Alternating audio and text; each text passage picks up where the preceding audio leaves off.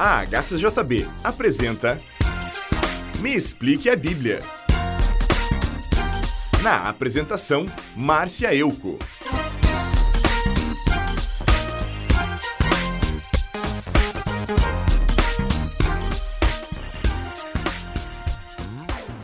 Vamos prosseguir com o estudo da primeira carta de Paulo para Timóteo.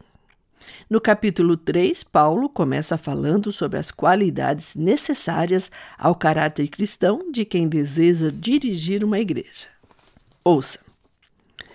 Verdadeira é esta palavra. Se alguém almeja ser dirigente, boa obra deseja. Mas é necessário que o bispo seja irrepreensível Deve ser, ter somente uma esposa, ser moderado, prudente e simples. Deve estar disposto a hospedar pessoas na sua casa e ter capacidade para ensinar. Não pode ser chegado ao vinho nem briguento, mas deve ser pacífico e calmo. Não deve amar o dinheiro Deve ser um bom chefe da sua própria família e saber educar os seus filhos de maneira que eles lhe obedeçam com todo respeito. Pois se alguém não sabe governar sua própria família, como poderá cuidar da Igreja de Deus? O bispo não deve ser alguém convertido há pouco tempo. Se for, ele ficará cheio de orgulho e cairá na condenação do diabo. É preciso que o bispo seja respeitado pelos de fora da igreja para não ficar desmoralizado e não cair em armadilhas do diabo. Bem, a lista não é muito diferente do que Paulo já havia dito no primeiro capítulo da carta que escreveu a Tito. Paulo insiste que a liderança da igreja seja composta apenas por homens de alto caráter moral para dar bom exemplo aos cristãos e para impedir que os opositores do evangelho tivessem oportunidade de falar mal da igreja. Por exemplo, um líder ganancioso que deseja benefícios financeiros a qualquer custo envergonha a igreja, pois as pessoas pensarão que todos os membros são avarentos, quando na realidade um verdadeiro cristão sabe que não é possível amar o dinheiro e amar Jesus ao mesmo tempo. Um homem que ama o dinheiro poderá ser seduzido pelo diabo a furtar dinheiro das ofertas, assim como Judas costumava fazer. O líder também deve ser calmo e pacificador para poder promover a paz entre a comunidade e intermediar conflitos e brigas. Por isso é essencial para o convívio dos filhos de Deus essas qualificações. Paulo também alertou Timóteo que o diabo está atento à conduta dos líderes da igreja, esperando para dar o bote na primeira oportunidade. Portanto, o líder não pode ser uma pessoa que se converteu há pouco tempo. Nem sempre a conversão ocorre num único momento. Algumas pessoas levam algum tempo para deixar as coisas do mundo e, se entregar completamente a Jesus. E com certeza o diabo não tornará essa transição fácil e se empenhará em fazer a pessoa amar mais o mundo do que a Jesus. Outra coisa, parte da edificação de um recém-convertido é o estudo das Escrituras. Não só a leitura, mas também colocar em prática o que lê na Bíblia.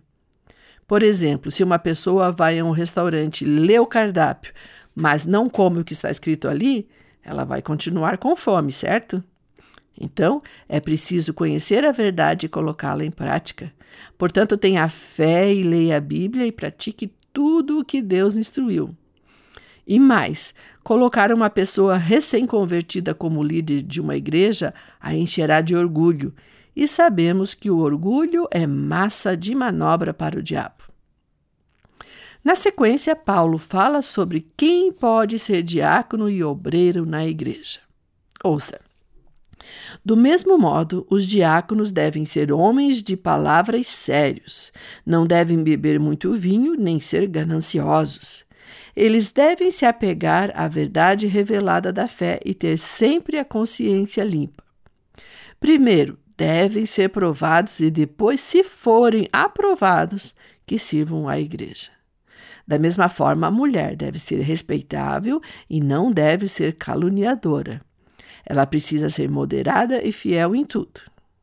O diácono deve ter somente uma esposa e ser capaz de governar bem os seus filhos e toda a sua família. Pois os diáconos que fazem um bom trabalho conquistam o respeito dos irmãos e são capazes de falar com coragem sobre a sua fé em Cristo Jesus. Bem, essas exigências que Paulo apresentou, de todas quero destacar uma. Só deve trabalhar na igreja quem for provado e aprovado. Para servir a igreja, seja em qual cargo for, não basta ser uma pessoa simpática que fala bem ou que contribui com altos dízimos. É preciso verificar que frutos essa árvore dá. Ou seja, a pessoa é em casa a mesma coisa que é na igreja?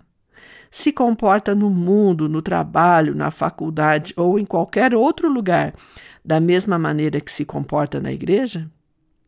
Certifique-se que a pessoa não vive apenas de aparência no meio dos cristãos, quando na realidade é um hipócrita. No final do capítulo, Paulo vai dizer a Timóteo que ele está enviando a carta porque possivelmente vai demorar para vê-lo novamente.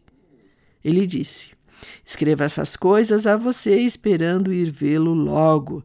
Mas, se eu demorar, esta carta vai lhe dizer como devemos agir na família de Deus, a qual é a igreja do Deus vivo, a qual é a coluna e o alicerce da verdade. Grandes e verdadeiros são os mistérios da piedade de Deus que nos foram revelados. Que Deus se tornou um ser humano foi aprovado pelo Espírito Santo, foi visto pelos anjos, foi anunciado entre as nações, foi aceito com fé por muitos no mundo inteiro e foi levado pela glória. Amigo ouvinte, você sabe quem é o piedoso que nos foi revelado, quem é o misericordioso que teve compaixão de nós e veio nos salvar. Jesus Cristo. Ele é o próprio Deus que se revelou a nós em forma humana, deu a vida por nós, ressuscitou e depois subiu glorioso novamente aos céus, de onde voltará em breve para buscar todos os seus filhos. Jesus é o Rei glorioso, Senhor da Igreja, o Pai dos cristãos e o Espírito que opera através dos obreiros da Igreja. Portanto, quem quer servi-lo trabalhando na Igreja, Procure ser digno de tão sublime função e mantenha sempre em mente que você não está acima de ninguém. E, principalmente, tenha sempre consciência de que você está abaixo de Jesus. Portanto, quem deve ficar em evidência é Ele e não você. Afinal, você não deu sua vida pela igreja, mas sim Ele. A Ele a glória para sempre. Seja abençoado e até o próximo programa. Quer ter a sua dúvida respondida neste programa? Mande para nós, que a Márcia responde. Escreva para HCJB. Rua Frederico Maurer, 2801, Curitiba, Paraná. CEP 81 670 020. Telefone 41 3376-3553 ou mande um e-mail para hcjb@hcjb.com.br. Você também pode ouvir a nossa programação pela internet. Entre na nossa página www.hcjb.com.br